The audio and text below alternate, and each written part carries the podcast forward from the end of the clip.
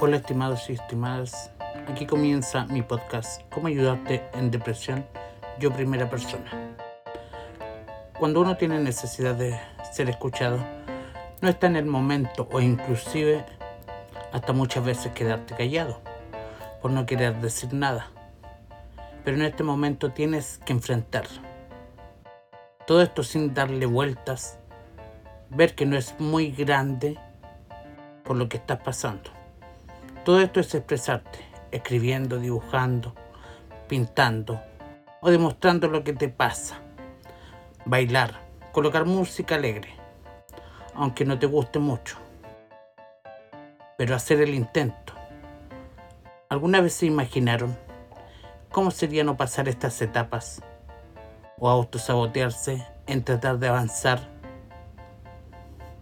Sé que en un comienzo de depresión si no te quieres ayudar tú y darte cuenta, nada de esto que estoy hablando te ayudará.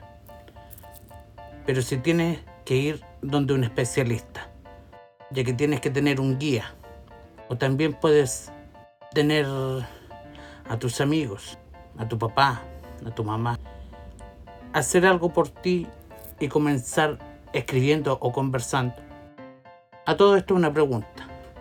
A los que han ido a una terapia. ¿Les ha sucedido que empiezan a contradecirse? Que no necesitan ayuda? Que no están bien mientras estando solos se muestran puros y todo se deshabilita? Aunque aún tienen la fuerza de ayudarte. Hoy me di cuenta de esto. Vive sin miedo. El límite es el cielo. Yo desde pequeño me sentí vulnerable sin que nadie lo notara al pasar. Pasaron muchos años y muchos motivos me fueron tapándome, capa tras capa, sin darme cuenta y sinceramente sin ayuda. Ni tampoco la quería, inventándome cosas para pasar el día. Al parecer muchos de ustedes también lo han sentido. Yo no tuve el apoyo o alguien que me dijera que pensara en mí primeramente que esto que me estaba sucediendo pasaría, que tenía que tomar fuerza y decirlo, apoyándome en mi familia, en mi mamá, papá, hermanos. Tú lo puedes hacerlo con tus tíos, inclusive un profesor para quien te pueda guiar o hasta pedir ayuda psicológica. Nadie dice que no lo puedas hacer o que será malo. Conversalo con alguien, como te digo.